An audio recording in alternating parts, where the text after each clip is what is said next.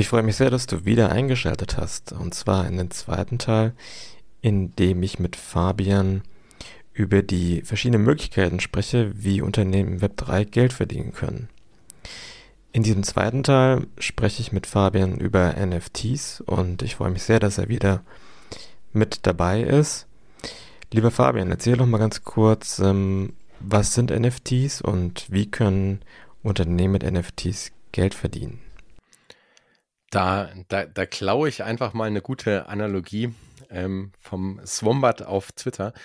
Also um NFTs, ich, ich gebe gleich noch die technische Erklärung, aber vielleicht äh, ein Farb, also im Grunde ist ein NFT erstmal wie ein Blatt Papier. Also wenn ich dich frage, erklär mir doch mal, was ein Blatt Papier ist, ähm, dann wirst du jetzt wahrscheinlich sagen, hey, das äh, ziehst eins hoch und sagst, hey, guck mal, das ist A4-Format, ja, das ist ein irgendwie festgelegtes Format, das ist weiß und das kann ich jetzt irgendwie beschreiben, ja. Ähm, aber das kannst du ja auch bemalen oder du kannst irgendwie Origami damit basteln oder aus verschiedenen Blättern Papier kannst du was ganz anderes herstellen oder kannst es zu einer Rolle machen oder kannst auf Papier kannst du ganze Bücher schreiben, also Wissen vermitteln. Ähm, du kannst auf einem Papier, dein Spezialgebiet natürlich, äh, Verträge ähm, festlegen, die dann ähm, eine reale Auswirkung haben, dass ich zum Beispiel ähm, das Auto äh, verkaufe und jetzt der, das Auto den Besitzer wechselt. Also das NFT an sich ist erstmal nur die, also die Blockchain ist die zugrunde liegende Technologie letztendlich. Das NFT ist ein, ist erstmal nur ein Tool und die Anwendungsfälle sind halt, äh, sind halt massiv und, und sehr, sehr, sehr vielfältig. Von daher mag ich dieses, dieses Bild mit der, ähm, mit dem Papier so. Rein technisch gesehen, also wie gesagt, reden wir über die Blockchain, wo wir ähm, letztendlich einen, ähm, einen Ledger haben oder auch, wir nennen es ja auch teilweise DLT, also Distributed Ledger. Ähm, letztendlich ein, ein äh, Kassenbuch, was dezentral aufgestellt ist und wo jede Transaktion ähm, oder mehrere Transaktionen zu Blöcken zusammengefasst werden, die dann ähm, aneinandergereiht werden, daher der Name Blockchain. Und ähm, die sind in der Regel, also je nach Blockchain natürlich, aber die sind nicht mehr veränderbar, weil durch Kryptographie im Grunde das so abgesichert ist, dass ich jeden, also dass jeder Block zu seinem Vorgänger auch ähm, einen direkten Bezug hat. Und das heißt, ich kann die Daten im Nachhinein nicht mehr ändern.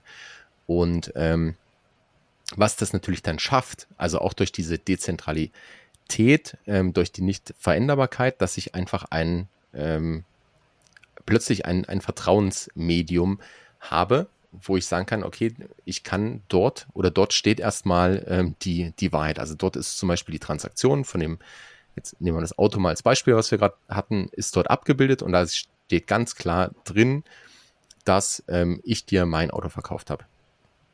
Und ähm, was jetzt der, der NFT macht, also ich, ich versuche es mal kurz zusammenzufassen, gerne, frage euch nach, wenn es ähm, da beim, an der einen oder anderen Stelle zum Verständnis noch, ähm, wenn ich es dann ergänzen soll. Aber im Grunde ist die, die Blockchain die, die zugrunde te liegende Technologie und der NFT ist jetzt ein Token. Und ähm, was wir halt auf der Ethereum-Blockchain beispielsweise können, die du auch schon erwähnt hast, ist, wir können Smart Contracts abwickeln. Und ich kann halt wirklich einfach, ähm, stellen wir es uns mal ganz vereinfacht als wenn-dann-Funktion vor. Ich kann halt wirklich sagen, wenn ähm, A passiert, dann äh, mache B und dann wird B automatisch ausgeführt. Also ich nehme sozusagen diese zentralen Einheiten, denen ich vertrauen muss, die etwas tun, nehme ich so ein bisschen raus und schaffe das eigentlich durch Code, durch ähm, diese Smart Contracts, schaffe ich diese Logik auf der auf der Blockchain und ein NFT. NFT steht für Non-Fungible Token. Was heißt ähm, nicht fungibel? Ich kann es nicht austauschen. Also wenn ich dir heute einen 5 äh, einen 5-Euro-Schein gebe und du gibst mir morgen einen 5-Euro-Schein zurück, aber einen anderen, dann ist es erstmal egal, weil es sind beides 5-Euro-Scheine. Ähm, und die, ob ich jetzt den einen oder den anderen habe. Wenn ich dir aber jetzt einen Picasso gebe und du gibst mir morgen einen, lass, nehmen wir einem, einem anderen Picasso oder, oder einen Rembrandt zurück oder ein Van Gogh, ja, dann, dann ist es nicht das Gleiche. Also da ist das eine nicht, äh, das sind Einzelstücke. Und genau das sind eigentlich NFTs auch, also daher nicht fungibel. Ich kann den einen nicht automatisch mit dem anderen ähm, austauschen. Was machen aus deiner Sicht NFTs so einzigartig, dass man diese sogar mit einem Picasso vergleichen kann? Also im Grunde ist das, ist das ja genau der Sinn oder es ist bei Design sozusagen. Ähm, also ich habe diesen Token und der hat eine eindeutige Token-ID und kann eindeutig einem Smart Contract beispielsweise zugeordnet werden. Und den gibt es jetzt nur einmal. Also es gibt verschiedene Standards. Es gibt auch Token, die gibt es dann vielleicht ähm, limitiert, also zehnmal, hundertmal, wie auch immer. Aber wenn wir jetzt wirklich von dem, von dem reinen NFT-Standard ausgehen oder so wie es wie es auch oft oder in der Regel angewendet wird, dann ist der halt wirklich nur einmal vorhanden. Und jetzt kann ich, nicht, also ganz oft wird es ja durch Bilder symbolisiert, also weil wir auch ja natürlich sehr, da, da uns einfacher tun. Aber wenn ich dann beispielsweise, ähm, jetzt nehmen wir diese Board, also den, oder nehmen wir den Picasso, ähm, dann, dann habe ich dieses eine Bild und dem ist jetzt sozusagen ein Token zugeordnet, also ein Eintrag auf der Blockchain. Und jetzt kann ich halt wirklich sehen, in welcher Wallet ist dieser Token. Und wenn jemand bei Bildern ähm, oder auch in der Kunst ja äh, altbekannt, wenn jemand das gleiche Bild jetzt nochmal macht, also das ist ja auch immer so das Schöne, ähm, wo so schön geteasert wird, ähm, ich kann ja auch Rechtsklick speichern, beispielsweise, dann habe ich das Bild auch. Ja, dann, oder einen Screenshot machen, genau, ähm, dann, dann hast du das Bild auch, aber es ist halt nicht das Original. Also du kannst ja auch einen Ausdruck von einem Picasso ähm, an die Wand hängen oder äh, lässt jemand das richtig, richtig gut abmalen, dass es echt aussieht. Aber es ist halt nicht der echte Picasso. Und so ist es mit dem NFT letztendlich auch. Es gibt diesen Token dann eben nur einmal. Der ist, der kann direkt zugeordnet werden zu dem Ersteller. Also wenn Picasso jetzt ähm, ein, ein zeitgenössischer Künstler wäre, könnte man sagen, okay, diesen diesen NFT oder dieses Bild hat er wirklich als NFT erschaffen und man sieht, dass es aus seiner Wallet ist, wo klar ist, da steht er dahinter. Ähm, geschafft, dass es dort geschaffen wurde und dann beispielsweise an äh, dich verkauft wurde und du kannst es jetzt weiterverkaufen und hast durch diese, durch die Historie, durch diesen Blockchain ähm, hast du einen ganz klaren Besitznachweis, also eine Besitzurkunde im Grunde. Jemand anders kann jetzt klar das digitale Bild kopieren und auch haben und vielleicht auch in irgendeiner Form irgendwo verwenden oder ausstellen, ähm, hat aber dann eigentlich nicht die Rechte dazu.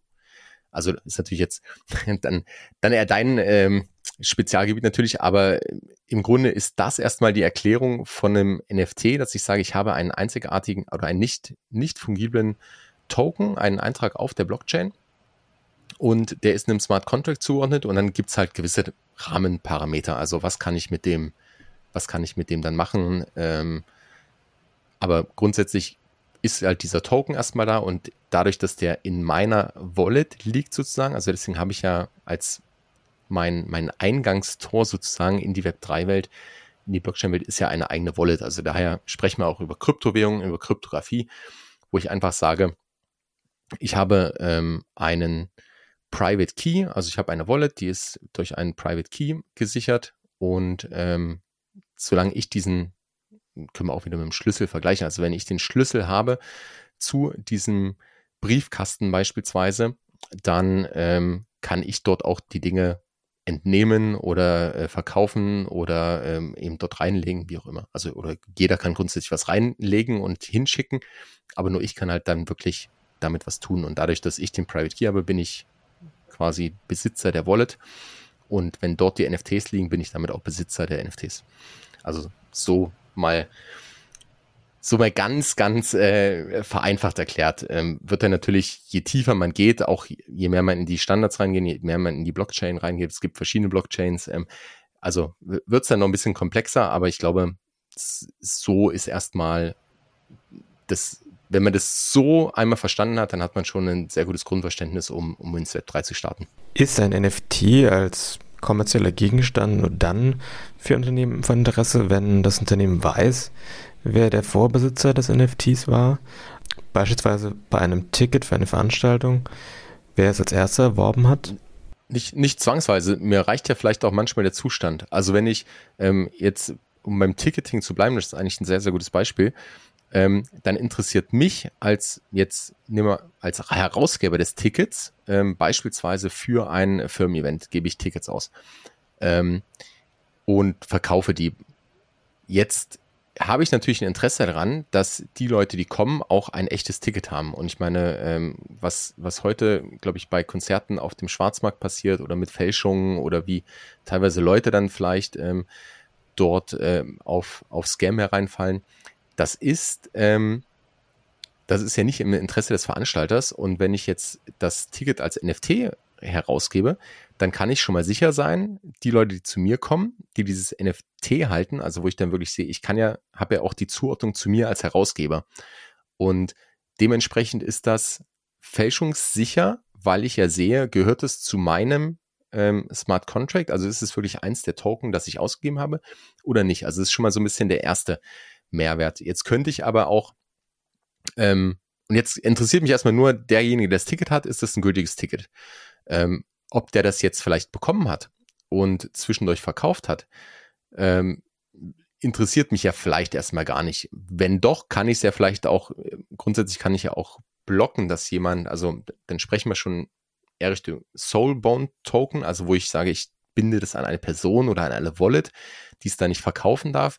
Aber auch dafür gibt es ja oder gibt es heute schon Ansätze und Lösungen. Aber grundsätzlich schaffe ich erstmal diese Sicherheit, diese ein Stück weit Fälschungssicherheit und gleichzeitig aber auch ein, auf dem Zweitmarkt ein Vertrauen, wo ich sagen kann, hey, ähm, derjenige, der das kauft, kann sich auch sicher sein, dass es oder kann überprüfen, ob es denn wirklich ein echtes Ticket ist, beispielsweise. Ähm, und dann kann ich aber auch im Nachhinein beispielsweise jetzt sagen, okay, ich weiß, ähm, welche Tickets ich ausgegeben habe und ich möchte im, im nächsten Jahr beispielsweise allen, die bei meinem Event waren oder alle, die ein Ticket hatten, weil die haben das ja auch noch in ihrer Wallet in der Regel, ähm, den möchte ich jetzt, keine Ahnung, entweder eine schöne Erinnerung schicken ähm, oder ich möchte die, die kriegen 50 Prozent auf das äh, Ticket vom, vom Folgejahr.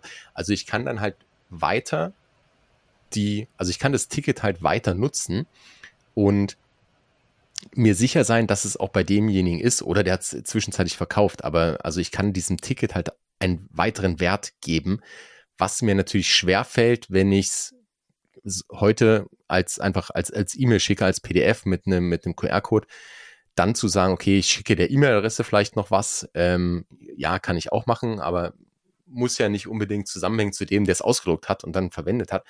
Und also das sind nur so, so Ansätze oder kleine Beispiele, aber gerade bei Tickets ähm, kann, wird es schon, schon sehr interessant sein. Und auch bei anderen digitalen Gütern natürlich, wenn ich jetzt einfach diese, diese Fälschungssicherheit schaffe, auch diese Historie schaffe ähm, und dann vielleicht auch, auch meine ersten Fans belohnen kann. Ja? Also wenn ich jetzt als, als äh, Künstler oder als Musiker die ersten Kunstwerke verkaufe und ähm, ich mache das als auf, auf digitale Weise als NFT, dann kann ich in zehn Jahren, wenn ich weltbekannt bin, ähm, trotzdem noch die Leute belohnen, die vielleicht von an, wo ich auch sehe und nachverfolgen kann, dass die von Anfang an dabei waren, dass sie mich von Anfang an unterstützt haben und kann denen ähm, dann noch mehr Wert geben vielleicht oder ähm, da einfach in Interaktion treten. Könnte man auch Unternehmensanteile per NFT erwerben oder beispielsweise ein Newsletter an die Wallet-Adressen schicken, die dem Unternehmen bekannt sind? Also Unternehmensanteile, da, ähm, da zucke ich so leicht zusammen. Ähm, also ich muss halt auch dann wieder rechtlich schauen, wo, wie ist mein Token einzuordnen. Und wenn ich jetzt einen Anteil an einem Unternehmen beispielsweise verspreche, der ist halt, ähm, dann rede ich halt auch über einen Security-Token. Also gerade wenn ich auch international unterwegs bin, da muss ich natürlich ganz andere Vorgaben beachten, als wenn ich jetzt ein Stück Kunst verkaufe, beispielsweise als, als NFTs. Ähm, grundsätzlich ist aber möglich. Also ähm, das ist ja auch letztendlich die DAOs, die Decentral ähm, Autonomous Organizations, ähm, die, also die dezentralen autonomen Organisationen, die bauen ja genau auf diesem Grundsatz auf, dass ich sage, ich habe vielleicht ähm, eine Token-Economy in irgendeiner Form und ich gebe meinen, ich gebe Token aus gegen ähm, gegen vielleicht Contribution, gegen Arbeit, gegen ähm, Geld, was jemand reinlegt und wir verfolgen ein gleiches Ziel. Aber es sind alle gleichberechtigt und alle sind Anteilseigner und besitzen einen Teil der, der DAO, der Firma, der, ähm, der, des Investmentclubs, wie auch immer.